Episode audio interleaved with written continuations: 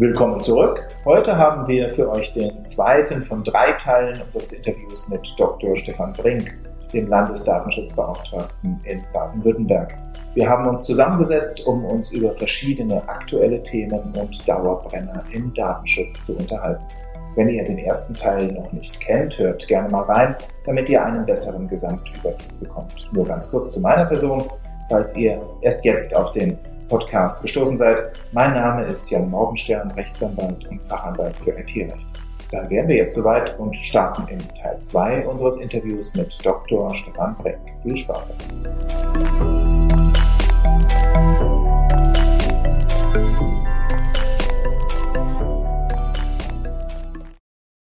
Kommen wir nochmal zurück zum Thema ähm, Geldbußen, aufsichtsbehördliche Tätigkeit generell und vor allen Dingen auch die Frage des Ablaufs einer potenziellen Prüfung. Ich habe das jetzt so ein kleines bisschen einfach mal rausgehört und versucht, das für mich mal zu sortieren.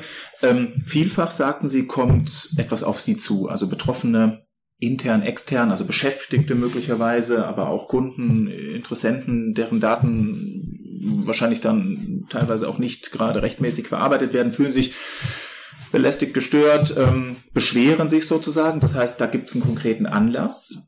Das ähm, gehe ich jetzt mal davon aus, Sie so verstanden zu haben, ist der überwiegende Anteil Ihrer Tätigkeit. Gibt es auch anlasslose Tätigkeiten? Anlasslos im Sinne von bestimmte Branchen, bestimmte Schwerpunkte Ihrer Prüfungsarbeit. Und wie läuft dann so eine Prüfung, wenn Sie was gehört haben oder anlasslos losmarschieren? Wie, wie läuft das dann ab? Wie muss man sich das vorstellen? Das gibt es inzwischen wieder, anlasslose Prüfungen. Das konnten wir eine ganze Zeit lang gar nicht machen, hm. äh, weil wir so viele andere äh, Aufgaben hatten. Also ähm, im Prinzip von Mitte 2017 bis äh, Ende 2018 haben wir nur beraten. Mhm. Haben wir im Prinzip äh, äh, gar nicht unsere Möglichkeit genutzt, mal vor Ort zu gehen und Kontrollen zu machen. Aufgrund der Kapazitäten, die Sie hatten? Aufgrund der Kapazitäten, die wir hatten, die sind dann gewachsen. Okay. Wir haben auch dem Parlament sehr deutlich gesagt, wir können nicht beides, wir können nicht gleichzeitig beraten und kontrollieren. Das passt nicht. Äh, entsprechend haben wir aufgestockt und 2019 dann auch tatsächlich wieder die Kontrollen, auch die selbstbestimmten, äh, Sie sagten eben anlasslosen, also äh, Kontrollen durchgeführt, wo wir keine Beschwerden haben, wo wir keine Beratungsanfrage hatten, sondern wo wir ähm, von uns aus überlegt haben, wo sind denn Brennpunkte, wo, wo gehen wir denn da, davon aus, dass es Schwierigkeiten gibt in der Datenverarbeitung. Da gibt es ein paar gemeinsame Kontrollprojekte, die wir äh, auf Bundesebene durchgeführt haben, also bundesweit, in Absprache mit anderen Aufsichtsbehörden der Länder und des Bundes, äh, wo wir dann mitgemacht haben. Äh, es gab andere äh, Bereiche, wo wir äh, uns selbst das überlegt haben. Ja, da haben wir zum Beispiel in Baden-Württemberg äh, uns angeschaut, die Notare, mhm. äh, die Steuerberater, mhm. ganz spannend. Mhm. Ähm, wir haben uns äh, sehr spannend. Ja, wir haben uns die äh, ähm, rausgegriffen, mehr oder weniger äh, zufällig, äh, aber schon mit Sinn, äh, Bäckereien. Hm. Ja. Warum? Ähm, weil uns da immer wieder Beschwerden über Videoüberwachung über den Weg gelaufen okay. sind. Und dann haben wir gesagt, wir wollen uns jetzt mal nicht darauf verlassen, dass die äh, Kunden sich alle immer brav bei uns beschweren, sondern wir gucken einfach mal mhm. bei einer ähm, etwas größeren Zahl von Bäckereien, wie sieht denn das da tatsächlich aus? Und wie sieht's aus? Ähm, nicht so toll. Äh, also gerade was Videoüberwachung anging, ähm, von Kundenseite ist da gar nicht so viel ähm, sozusagen zu ähm, ähm, kritisieren. Äh, Hauptproblem waren die Mitarbeiter. Hm. Es sind zu viele okay. Mitarbeiter im Wege der Videoüberwachung in Bäckereien mit in den Fokus genommen mhm. worden, äh, bis hin zu ja sozusagen Fernüberwachung, dass der Chef, die Chefin zu Hause am Laptop sitzt ja. äh, und äh, dann guckt, was die Mitarbeiterinnen und Mitarbeiter so machen. Ähm, ganz schwierig. Dauerüberwachung ist immer hm. unzulässig, kann nicht funktionieren. Überwachung am Arbeitsplatz ist ohnehin äh, ein wirklich äh, schwieriges Thema, wo man sehr genau, sehr differenziert vorgehen muss, damit es überhaupt zulässig ist. Das sind so die Fälle, wo ja. wir aus, äh, in Anführungszeichen, anlasslos äh, marschiert sind. Ein ähnliches Thema kann ich mich erinnern, in Ihrer Zeit in Rheinland-Pfalz hatte man bei den Tankstellen. Ja, genau. Ja, ja stimmt. Ja. Äh, das war äh, eine sehr breite Aktion, die dann auch von verschiedenen anderen Ländern mit aufgenommen wurde äh, die auch sehr ertragreich war. Ja. Ähm, so eine Aktion ist ja nicht dann gut, äh, wenn sie für ähm, Lärm und Unruhe sorgt äh, und Ärger, sondern die ist dann gut, äh, wenn insbesondere ähm, die verantwortlichen Stellen selbst, möglicherweise auch Verbände, ja. äh, einsteigen. Und das ist uns damals gelungen bei den Tankstellen, dass tatsächlich äh, zwei, drei große äh, Verbände ähm, ähm, sich des Themas angenommen haben und wirklich ganz hervorragende Arbeit geleistet haben, äh, Videoüberwachungskonzepte mhm. aufzustellen und umzusetzen.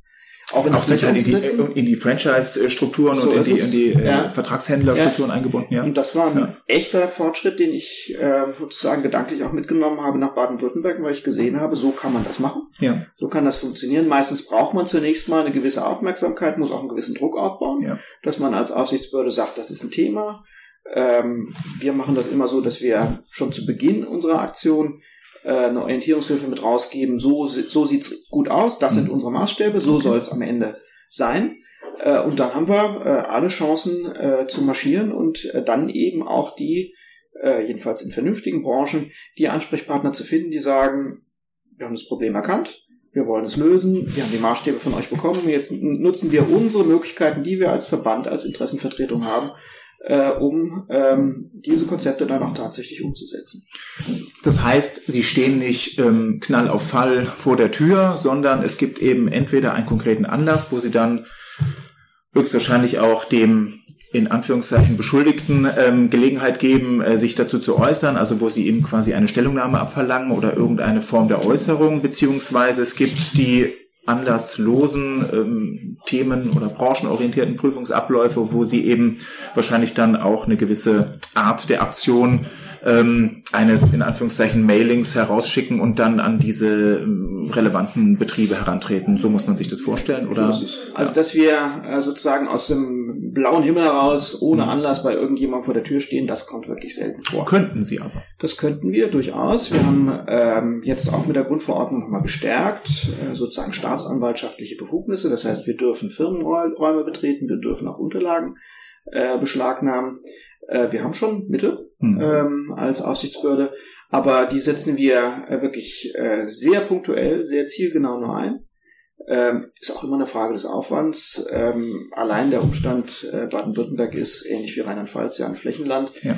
Ähm, wenn Sie da äh, sich vornehmen würden, äh, überraschend bei einem äh, Unternehmen aufzuschlagen, das zwei Stunden von Ihrem Firmen, äh, Ihrem ähm, Behördensitz entfernt ist, und dann stellen Sie, kommen Sie vor Ort und stellen fest, es ist Betriebsausflug und keiner da. Äh, das können Sie sich nicht mhm. häufiger leisten. Also vieles muss vorbereitet werden. Meistens wird es in einem schriftlichen Verfahren vorbereitet, dass wir anklopfen und sagen, da gibt es eine Beschwerde über euch, erklärt uns das mal und wenn das gut und plausibel und fristgerecht äh, beantwortet werden kann, dann kommen wir auch nicht mehr vorbei. Ja, dann haben wir keinen Anlass. Ja. aber wenn wir sehen, es wird gar nicht geantwortet oder es wird erkennbar äh, falsch geantwortet, ähm, dann ja, kann man es sich erdienen, dass wir mal vorbeikommen. Hm. Das waren ähm, die nicht öffentlichen Stellen, hm? primär also die Unternehmen. Ähm, ihrer Zuständigkeit unterliegen ja aber auch ähm, die öffentlichen Stellen, also die Behörden, ähm, wo ja die Thematik mit den Bußgeldern ein kleines bisschen, ähm, ich sage jetzt mal, abgeschwächt ist, beziehungsweise ähm, sich das vielleicht nicht als die akuteste aller Gefahren darstellt. Nichtsdestotrotz denke ich, ähm, auch da wird man doch irgendeine Form der Veränderung gespürt haben. Oder sehen Sie das anders? Ja, hat man. Ähm, zum Thema Bußgeld komme ich gleich nochmal. Ja. Das ist ein klein bisschen ärgerlich im öffentlichen Bereich. Ja. Ähm, es hat eine Veränderung gegeben mit der Datenschutzgrundverordnung. Auch da ist die Aufmerksamkeit nochmal gestiegen. Das drückt sich gar nicht so sehr in den Beschwerden der Bürgerinnen und Bürger aus. Äh, Im privaten Sektor haben wir die Reaktion. Da haben wir 50 Prozent mehr Beschwerden über Privatunternehmen mhm. als vor der DSG, mhm. DSGVO. Äh, bei Behörden ist das so ein äh, gleichmäßiger, ruhiger Fluss an mhm. Beschwerden, die wir haben. Da hat die Grundverordnung nicht viel ausgelöst. Aber sie hat natürlich ähm, an zwei Punkten wirklich äh, reingehauen in gewisser Weise. Sie hat zum einen ähm, die Bestellung von behördlichen Datenschutzbeauftragten zur Pflicht gemacht, mhm. ja, wo die Grundverordnung gegenüber Unternehmen ähm, etwas zu lax ist. Mhm ist sie gegenüber Behörden sehr scharf. Mhm. Jede Behörde muss, egal was sie macht, einen behördlichen Datenschutzbeauftragten bestellen. Ja. Und das war in vielen Ländern in Deutschland vorher nicht der Fall. Mhm. Äh, und das hat natürlich Folgen gehabt. Und äh, gleichzeitig ähm, sehen sich auch die Behörden ähm, sozusagen auf eine Ebene gestellt äh, mit Privaten, was die Rolle der Datenverarbeitung an sich angeht. Mhm. Der Bürger ähm, sieht dort äh, gar nicht mehr so groß die Unterscheidung, ist das jetzt Google oder ist das das BKA, mhm. sondern es ist jedenfalls ein großer, als mächtig, vielleicht sogar übermächtig empfundener Datenverarbeiter, dem mit Misstrauen begegnet wird oder wo man äh, konkrete Kritik loswerden möchte. Äh, und auch da äh, merken natürlich die öffentlichen Stellen, dass die Bürger die Grundverordnung als eine Ermächtigung, als eine Erweiterung ihrer Freiheiten begreifen. Mhm. Ja. Und die gehen auch schon differenzierter vor als früher. Äh, die Bürger fordern auch schon mal von der Behörde, lösch mal meine Daten. Mhm. Ja? Das kam früher eigentlich nur ganz selten vor. Also der Bürger selbst wird äh, selbstbewusster durch die Grundverordnung und das spüren auch die Behörden. Ja, das ist doch ein angenehmer, eigentlich auch grundsätzlich positiver Effekt. Mhm. Ähm, jetzt ähm, interessiert mich noch ein weiterer ähm, nämlich der vielleicht mal ein kleines bisschen internationaler gesponnener. Mhm. Ähm, wir haben ja Baden-Württemberg jetzt als, als, als ihr mittlerweile ähm, Heimbundesland. Ähm, wir haben Baden-Württemberg als ja auch äh, Grenzland zur Schweiz und die Schweiz ähm, ist ja nicht in der EU, nicht im europäischen Wirtschaftsraum, ist sozusagen wahrscheinlich so eine Art Drittstaat. Ähm, das bedeutet aber nicht, und auch das ist ja eine ganz interessante Konstellation, die es ähnlich ja auch schon mit dem PDSG vorher gab, das bedeutet nicht zwingend, dass die DSGVO nicht anwendbar sein könnte, zum Beispiel für ein Schweizer Unternehmen, was über die Grenze ähm, ja nun Waren und Dienstleistungen anbietet oder auch für ein sonstiges Unternehmen, was äh, zum Beispiel eine Webseite äh, betreibt und damit EU-Bürger sozusagen trackt und deren Verhalten beobachtet. Also der Anwendungsbereich, das will ich damit sagen, der DSGVO ist durchaus weiter als nur innerhalb der EU. Das ist vielen, glaube ich, so gar nicht bewusst. Vielen Schweizern ist es aber bewusst, vielen Schweizern Unternehmen. Ähm, und nun stellt sich oftmals doch auch die Frage, jetzt haben wir viel über Bußgelder gesprochen, wenn wir jetzt im Anwendungsbereich der DSGVO landen, wenn ein Schweizer Unternehmen beispielsweise nun die DSGVO beachten muss, wie wird es denn dann da mit den Bußgeldern aussehen? Wer verhängt die denn? Wer vollstreckt die denn? Wie sieht es da aus? Gibt es da Erfahrung, gerade jetzt als Grenzbundesland zur Schweiz ja. speziell? Ja, ähm, spezielle Erfahrungen haben wir damit noch nicht. Also ähm, sozusagen jenseits des EU-Raumes haben wir noch keine Bußgelder verhängt, aber das ist eine ganz große Stärke der Grundverordnung, dass sie diese Ansage Datenschutz stärken, Bürgerrechte stärken äh, und verantwortliche Stellen äh, auch wirklich äh, zu ihrer Verantwortung führen, ähm, dass diese Ansage sich nicht auf den EU-Raum beschränkt, sondern dass gesagt wird, sogenanntes Marktortprinzip, ja. jeder, ähm, der hier ähm, innerhalb der EU Kunden hat. Wer also die Daten von Bürgerinnen und Bürgern der EU verarbeiten möchte, ähm, der unterfällt den Regeln der Grundverordnung, unabhängig davon, ob er jetzt seinen Sitz in der EU hat oder nicht. Und das trifft die Schweiz natürlich ja. auch. Äh, die Schweiz hat sich allerdings auch schon lange auf das Thema eingerichtet. Die haben eine sehr schöne eigene auch Datenschutzstruktur äh, mit den kantonalen Datenschutzbeauftragten. Ja. Äh, die Schweiz ist äh, sehr stark auch orientiert, äh, was die Rechtsveränderung in der EU angeht.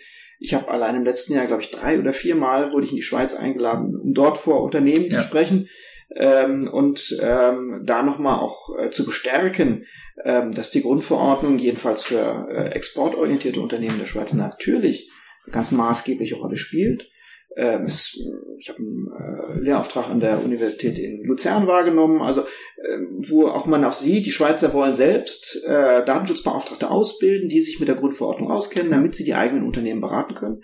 Das ist schön, das ist gut, ja. das ist vorbildlich. Ähm, aber zur Frage zurück, ja, Bußgelder könnten auch in dem Bereich fällig werden. Ähm, das ist alles schön und gut. Wir schaffen es auch, rechtskräftige Bußgelder zu produzieren. Aber der, die entscheidende Fragestellung ist dann die Vollstreckung. Mhm. Ja, wie können wir denn dann tatsächlich das äh, äh, Bußgeld äh, einziehen? Und da ähm, ist es so, dass äh, sowohl gegenüber den USA als auch gegenüber der Schweiz ähm, wir darauf angewiesen sind, ähm, dass sozusagen auf völkerrechtlicher Ebene Vollstreckungsabkommen abgeschlossen mhm. werden äh, und wir dann den ausländischen Staat bitten können, wir haben hier ein tolles Bußgeld, äh, bitte treib das mal für uns ein, bei dir vor Ort, bei deinem Unternehmen. Äh, und damit haben wir bislang, ähm, vorsichtig gesagt, keine Erfahrung gemacht. Äh, realistischer wird man sagen müssen, damit werden wir keine guten Erfahrungen machen. Ja. Sehen Sie das als ein Thema für die Zukunft? Durchaus. Ähm, wir haben äh, im Moment äh, bei den US-amerikanischen Unternehmen eine sehr positive Entwicklung auch mit Blick auf die Grundverordnung. Mhm. Äh, auch da ist es so, dass die Unternehmen in den USA, jedenfalls die großen exportorientierten Datenverarbeiter, ähm, sich sehr stark an der Grundverordnung orientieren. Es gibt Gerade Kalifornien. Wenig, ja, ja, so ist es. Es gibt auch inzwischen eine eigene äh, innerstaatliche äh, Bewegung in den USA, die äh, ganz stark darauf drängt, äh, wir wollen für unsere Bürgerinnen und Bürger in den USA dieselben starken Rechte haben, die es in der EU gibt, ja. für die Bürgerinnen und Bürger dort. Und das ist nicht nur Ostküste, Westküste, sondern gibt es wirklich inzwischen eine Fülle äh, von Einzelstaaten, die dort äh, sich gut aufstellen und damit auch sozusagen das Bewusstsein in den USA äh, für den Wert des Datenschutzes hochhalten. Ähm, aber man muss auch ganz realistisch sehen, äh, äh, wenn wir im Moment äh, einen höheren Bußgeldbescheid ähm, äh, an die US-Administration schicken und sagen, hier setzt das mal für uns mhm. um, bin ich ziemlich sicher, was passieren würde. Mhm. Was funktioniert, äh, und so reden wir auch mit US-Unternehmen, so reden wir mit Facebook, so reden wir auch mit Zoom zum Beispiel. Mhm. Ähm, was funktioniert ist, dass diese Unternehmen äh, erkennen, dass das Thema Datenschutz jedenfalls in Europa einen erheblichen Wert hat für die Kundinnen, Kundinnen und Kunden. Mhm. Und dass es deswegen schon allein eine vernünftige wirtschaftliche Entscheidung ist, das wahrzunehmen. Mhm. Und auf der Basis finden Veränderungen statt. Und ich bin ganz sicher, dass auf dieser Basis auch das ein oder andere Bußgeld gezahlt werden wird. Ja. Ob wir das mit Hilfe von ähm, äh, Rechtsübereinkommen äh, zwangsweise durchsetzen könnten, da habe ich meine Zweifel. Hm. Aber das bedeutet ja eigentlich, dann fließt ja der Gedanke Privacy by Design, Privacy by Default ein Stück weit auch in die Wirtschaftswirklichkeit ein. Und das ja. ist ja, also Datenschutz durch Technikgestaltung, ja. durch datenschutzfreundliche Voreinstellungen als schon fast Marktregulierungsinstrument ist doch dann im Ergebnis auch ein schöner, angenehmer, zumindest mal ein irgendwo auch logischer Nebeneffekt der ganzen Entwicklung. Ja, das ist ein Lernprozess. Äh, früher war äh, Datenschutz mal sowas wie äh, The German Disease, ja. ja. wo die Amis insbesondere immer den Kopf geschüttelt haben und gesagt haben, also wir wissen wirklich nicht, was ihr damit wollt und ja. meint. Ähm, ich glaube, inzwischen ist der Wert des Datenschutzes äh, auch in den USA erkannt und ähm, es ist eine sinnvolle unternehmerische Entscheidung, sich zu fragen, wo lege ich den Standard bei meinen Produkten? Lege ich ja. den an den eigenen US-Maßstäben an oder ähm, an asiatischen Maßstäben, die nochmal ganz woanders sind? Mhm. Oder sage ich, äh, ich bin weltweit agierendes Unternehmen, ich will überall auftreten, ich will nicht differenziert vorgehen müssen. Und dann legen wir halt einen Standard fest, der Standard heißt Datenschutzgrundverordnung. Ja. Das hat erstaunlich gut funktioniert. Ähm, ich war auch im letzten Jahr äh, zweimal in den USA. Ähm, mir ist nie so viel Bereitschaft für Compliance entgegengebracht mhm. worden wie dort. Ja. Ich habe hier in Deutschland zum Teil mehr Widerspruch oder Kritik, was vollkommen okay ist, ja. an der Grundverordnung. Also ähm, mehr, mehr Aufbegehren als in den USA. Mhm. Die USA haben eine ganz starke eigene Compliance-Tradition ja. und die akzeptieren das auch, die großen Unternehmen jedenfalls, die sagen, wir lassen uns da auf nichts ein. Ja, wir, wir bringen doch hier kein rechtswidriges Produkt auf den Markt. Das ist uns viel zu heikel, das ist uns zu teuer. Das ist nicht unser Geschäftsmodell. Wir wollen jahrelang im Markt drin sein. Ähm, und in dem Bereich haben die DSGVO als Compliance-Thema eingenordet. Das heißt ja nicht, dass das jetzt alles äh, sozusagen schon, die, die Schlachten schon alle geschlagen ja. werden. Aber man muss nicht mehr darüber diskutieren, ob die Grundverordnung gilt oder nicht. Ist vielleicht einfach eine andere Verpackung sozusagen. Ja. Nun, ähm, ein Stichwort haben Sie schon genannt, bevor wir jetzt auch zu unserem Themawechsel kommen, nämlich äh, Zoom. Ähm, das leitet ja quasi ähm, punktgenau über äh, zu unserem aktuellen Themenblock auch rund um dieses Corona-Thema. Aber eine abschließende Frage jetzt zu diesem Komplex, gerade auch ähm, aufsichtsbehördliche Tätigkeit, Geldbußen. Wer kriegt denn eigentlich das Geld?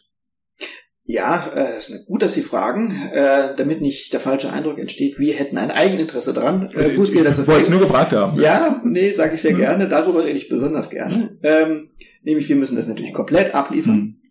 Das fließt in den Landeshaushalt. Wir kriegen immer zum Jahresende ein freundliches Schreiben der Finanzministerin, die sich darüber freut, dass wir also des jeweiligen Landeshaushalts, ja, des Bundeslandeshaushalts, so ist es, ähm, dass wir äh, also im ersten Jahr glaube ich 250.000, äh, im zweiten Jahr eine halbe Million, jetzt im dritten Jahr werden wahrscheinlich über eine Million Bußgelder eingenommen haben. Ähm, die müssen wir aber komplett abgeben. Für uns als Aufsichtsbehörde sind Bußgelder ein Minusgeschäft. Ja, mhm. Wir müssen Personal da reinstecken. Wir haben einige Aufwände. Wir können ein klein bisschen was abrechnen sozusagen vom Bußgeld, äh, indem wir äh, was weiß ich, unsere Bibliothek stärken, ja, mhm. äh, damit wir auf Augenhöhe mit den äh, brutal kämpfenden Anwälten agieren mhm. können. Aber ähm, wir haben kein Eigeninteresse daran. Das ist aber, und das ist sehr spannend, äh, und das ist ein echtes Problem, äh, nicht überall in Europa so. Es gibt in Europa Aufsichtsbehörden, äh, bei denen, äh, das ist im, äh, zum Beispiel in Portugal der Fall, äh, bei denen die Bußgelder in den Behördenhaushalt hineinfließen. Okay. Und dadurch entstehen natürlich Eigeninteressen. Wenn ich je mehr Bußgelder ich verhänge, desto mehr Aktivitäten kann ich entfalten. Ähm, und das führt natürlich auch zu einem Ungleichgewicht der Bußgeldhöhen innerhalb Europas. Und da haben wir ein großes Problem. Mhm. Nämlich die Grundverordnung ist ja ähm, der große Vereinheitlicher, was den Datenschutz angeht, was das Datenschutzniveau angeht, was den Vollzug des Datenschutzrechts angeht. Das soll alles gleichmäßig sein. Datenschutz darf kein Wettbewerbs- oder Wirtschaftshindernis innerhalb von Europa sein. Äh, das heißt aber auch, da müssen die Bußgelder in vergleichbaren Fällen vergleichbar hoch sein. Ja. Und das ist im Moment überhaupt nicht zu sehen. Wir sind in Deutschland sehr, sehr zurückhaltend. Äh, da müssen wir auch einfach nochmal äh, intensiver drüber nachdenken. Schauen Sie mal in die, den Tätigkeitsbericht von Nordrhein-Westfalen rein. Da sind lauter Bußgelder zwischen 1000, 2000, 5000 Euro. Mhm. Da hat sich also zur Vor-DSGVO-Zeit nicht viel getan. Mhm. Ähm, wir verhängen im Prinzip äh, kein Bußgeld unter 10.000 Euro und äh, höchstes Bußgeld in diesem Jahr waren, glaube ich, 400.000 Euro. Für, ähm, für was wurde das verhängt? Äh, Sage ich nicht. Ich wollte nur fragen. Weil wir... Ähm, Läuft das Verfahren noch? Ähm, ja, ähm, es noch nicht vollständig hm. abgeschlossen haben. Ähm, aber in der Sache geht's, das kann ich gerne sagen, in der Sache geht's darum, dass äh, ein Unternehmen im Bereich, im Bereich seines Marketings äh, unzulässigerweise Kundengespräche aufgezeichnet hat. Verstehe. Und das ist, das war nicht klug. Mhm. Ja.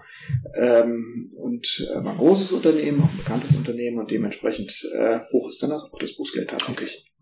Ja, war ja mal eine ganz interessante Frage, die, glaube ich, auch den einen oder anderen grundsätzlich mal interessiert hat. Themawechsel. Sie sprachen es schon an, Zoom. Ähm, da möchten wir nicht gleich drauf zu sprechen kommen, sondern vielleicht kleines bisschen vorgelagert nochmal auf das Corona-Thema generell. Wegen dieser ganzen Belastungen rund um Corona, Corona-Pandemie ähm, fordern ja einige Wirtschaftsverbände mittlerweile Lockerungen bei den Vorgaben gerade der Datenschutzgrundverordnung. Angeblich ähm, habe ich gelesen, klagen 60 Prozent der Unternehmen über kompliziertere Geschäftsprozesse durch die Umsetzung des neuen europäischen Regelwerkes, jetzt ja so zwei Jahre alt. Ähm, sehen Sie das tatsächlich so? Also Ihre Meinung, ist das für Sie verständlich nachvollziehbar? Und wenn ja, welche Lockerungen gäbe es denn aus Ihrer Sicht tatsächlich greifbar? Was ist denn mhm. denkbar? Wo könnte mhm. man denn was lockern? Mhm. Also zunächst mal habe ich Verständnis dafür, dass äh, in der aktuellen Gesundheitskrise, die eben auch eine Wirtschaftskrise ist, ja. viele Unternehmen äh, sehr stark unter Druck geraten. Und äh, auch das Datenschutzrecht ist etwas, was ähm, von dem Unternehmen zumindest Aufmerksamkeit, zum Teil aber eben auch tatsächlich finanziellen Einsatz fordert. Äh, und dass man ähm, in der derzeitigen Situation nach Einsparmöglichkeiten sucht, verstehe ich. Ähm, dass das nicht so ähm, laufen wird, dass äh, die Datenschutzgrundverordnung jetzt äh, wieder abgeschafft wird oder nur noch eingeschränkte Gültigkeit hat, das ist auch klar. Ja, ja. Wäre ja auch ein immenser Rückschritt. Hat auch die ja. EU-Kommission von vornherein klar gemacht, auch schon in anderen Konstellationen. Äh, wir haben es gesehen jetzt bei den Fluggastrechten, äh, als da die äh, Anbieter sich überlegt haben, dass sie nicht so gerne Bargeld rausgeben, sondern lieber Gutscheine verteilen wollen. Mhm. Klare Ansagen von Seiten der EU, ja, wir sind in einer Krise drin. Nein, das geltende Recht gilt weiter. Mhm. Also die Grundverordnung steht, daran wird sich nichts ändern. Was sich ändern kann, und das machen wir schon aktuell als Aufsichtsbehörden, ist die Frage, mit welchem Druck wir vorgehen hm. und welche Fälle wir uns suchen. Ähm, Gerade jetzt im Moment in der äh, Pandemie ähm, war eine der ersten Entscheidungen, die wir getroffen haben, dass wir äh, bestimmte Bußgeldverfahren ähm, nicht forcieren. Mhm. Dass wir also jetzt zum Beispiel nicht in die ohnehin geschlossene Gaststätten eingegangen wären und uns dort die Videoüberwachung anschauen. Ich glaube, dafür hätte keiner Verständnis mhm. gehabt. Ja, sondern dass wir gesagt haben, wir wollen noch stärker die Beratung nach vorne stellen und wollen ähm, den Druck, der im Moment auf der Wirtschaft herrscht, aufgrund ähm, der, der Pandemie, nicht noch zusätzlich erhöhen durch einen zusätzlichen äh, Überwachungsdruck von Seiten einer Aufsichtsbehörde. Ähm, das heißt, wir haben gewisse Möglichkeiten im Vollzug der Grundverordnung zu reagieren und glaube, ich glaube, wir machen das auch ganz vernünftig. Also sprich Aber, mit Augenmaß, vielleicht mit noch mehr Augenmaß. Ja, und auch durchaus ja. mit einer gewissen Zurückhaltung. Ja. Im Moment zu sagen, ja. ähm, es ist jetzt äh, in vielen Bereichen nicht die Situation, äh, wo wir Grundsatzfragen ausfechten oder wo wir äh, sozusagen noch unangenehmer, noch penibler werden. Ja. Ähm, auf der anderen Seite müssen wir aber auch immer ganz klar machen, dass das geltende Recht gilt und dass ähm, wir ähm, vielleicht jetzt häufiger mal darauf hinweisen, an das Hinweise ans, ans Unternehmen geben, ihr macht einen Fehler, bitte ändert das. äh, wo wir früher vielleicht schon stärker und schneller mit dem Bußgeldverfahren eingestiegen werden. Aber es gibt im Endeffekt auch keinen Zweifel, dass diese Fehler abgestellt werden hm. müssen. Und da braucht man Fingerspitzengefühl, das hinzubekommen. Bisher hat das funktioniert. Ich glaube, die äh, für viele Wirtschaftsunternehmen ist auch wirklich die größte Druckphase jetzt langsam wieder rum. Ja. Ähm, wenn jetzt 60 Prozent der Unternehmen sagen, äh, die Abläufe sind äh, äh, erschwert worden durch die Grundverordnung, da kann ich nur sagen, die sind in Deutschland äh, schon lange reguliert durch Datenschutzrecht. Die Änderungen 2018, die materiellen Änderungen waren nicht so, dass ihr eure Geschäftsmodelle hättet umstellen müssen. Also wer jetzt kommt, der zählt wahrscheinlich entweder zu dem Drittel der Unternehmen, das sowieso noch nichts gemacht hat in mhm. Sachen Datenschutz und einfach die ähm, das Risiko damit äh, entdeckt zu werden, minimieren möchte. Wobei es rechnerisch ja nicht ganz aufgeht. Das ist dann äh, die Hälfte der 60 Prozent. ja. Und ähm, die andere Hälfte der 60 Prozent ähm, hat Befürchtungen, äh, die, wir haben vorhin drüber geredet, natürlich auch äh, nach wie vor präsent sind, dass ähm, da zu hohe Bußgelder drohen oder dass die Aufsichtsbehörden äh, unverhältnismäßig vorgehen ja. würden. Aber die kann ich beruhigen. Ähm, bleibt bei eurer Linie. Die Veränderungen, die durchgeführt wurden seit 2018, waren richtig, die sind so richtig. Es stehen überhaupt keine Änderungen an im Moment, ja. ja sondern lasst eure Geschäftsmodelle weiter laufen mit den datenschutzrechtlichen äh, Maßgaben, die ihr getroffen habt. Ähm, nicht nervös werden, sondern äh, einfach weitermachen. Und dann ähm, ist die Grundverordnung auch keine Bedrohung, sondern eher ähm, ein, ein äh, Teil eines ausgeglichenen Wettbewerbs in Europa. Mhm.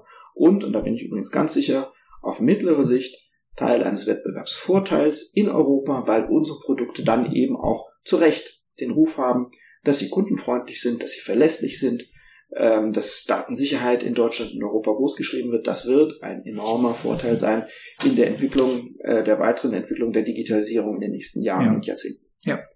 Und ähm, wo sehen Sie denn dann jetzt gerade nochmal mit Blick auf die aktuelle Situation, ähm, wo, wo sehen Sie denn jetzt auch aus vor allem datenschutzrechtlicher Sicht die großen oder größten Herausforderungen für ein Unternehmen aktuell? Stichwort Homeoffice, Stichwort mhm. Digitalisierung mhm. und Bring Your Own Device und, mhm. und alles, was jetzt auf einmal ähm, im, im Rahmen einer ja, Zwangsdigitalisierung, ähm, die uns vielleicht ja auch gar nicht so äh, schlecht tut, das vielleicht mal so mhm. am Rande ähm, einfließen lassen. Aber die, die, die ganzen Fragen, die da hochkommen, die sind ja jetzt ähm, auch mehr oder weniger nicht neu, mhm. aber in der Dichte, in der man sich jetzt geballt auch damit auseinandersetzen muss, in der schon. Wo sehen Sie denn jetzt die, die wirklich größten Punkte? Ja, äh, ich höre von sehr vielen Unternehmen in dem Bereich, die äh, Krise, die Corona-Krise sei sozusagen zur Unzeit gekommen. Mhm. So in ein, zwei Jahren sei, sei man gerade was die Digitalisierung angeht, äh, eigentlich so gut aufgestellt gewesen, wäre man auch besser aufgestellt gewesen und hätte die Krise leichter wegstecken können.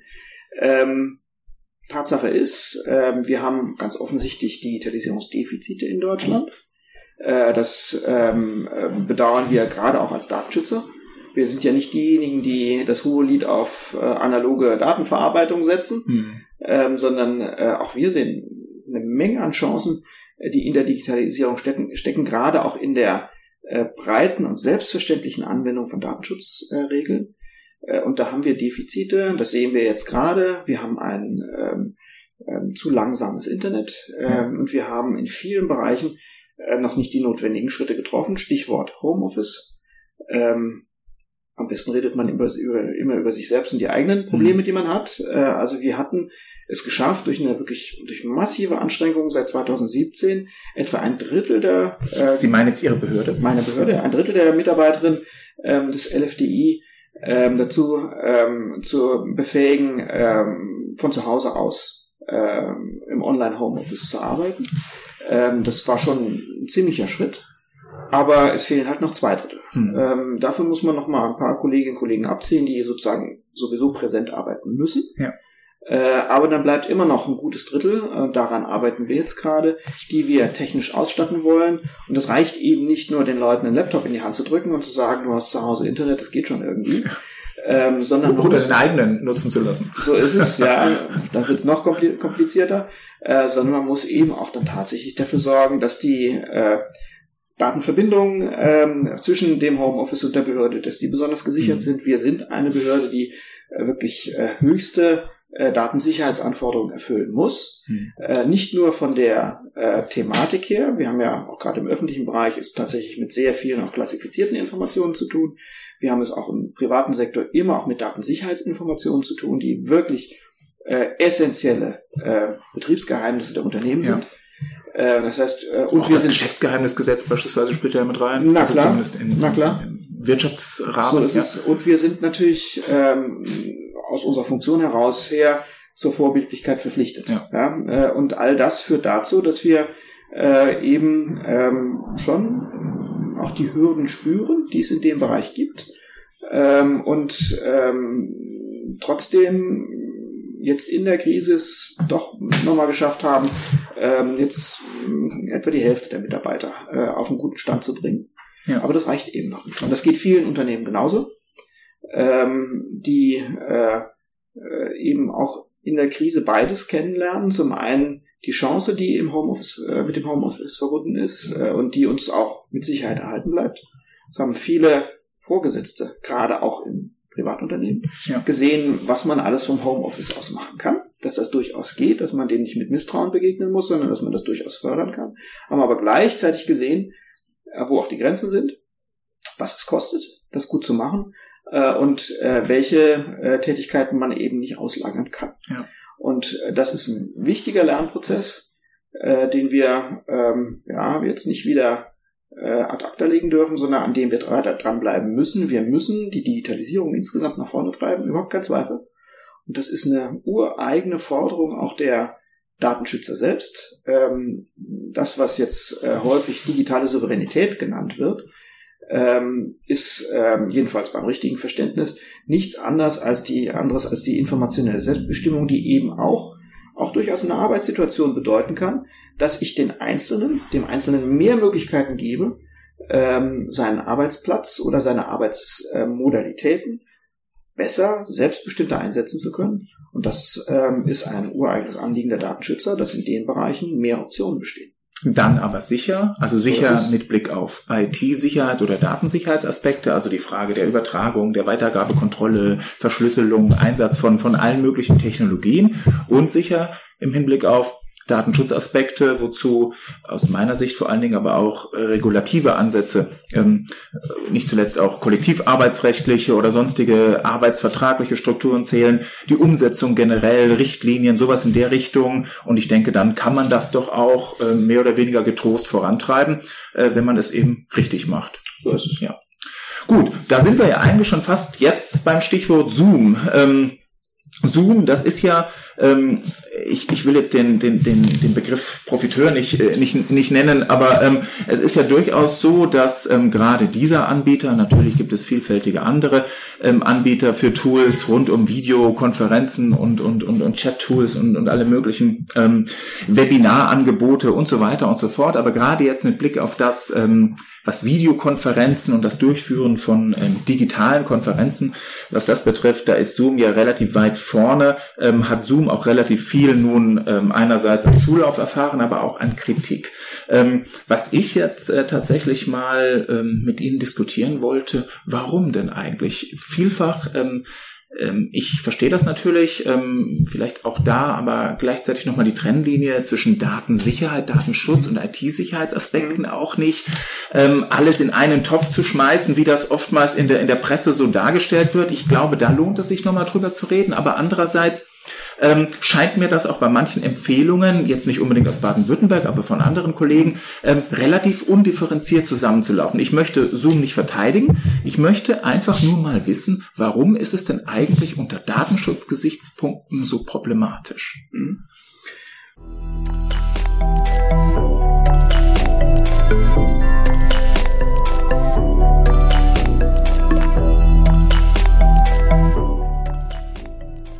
So, ich denke mal, das war genug für heute.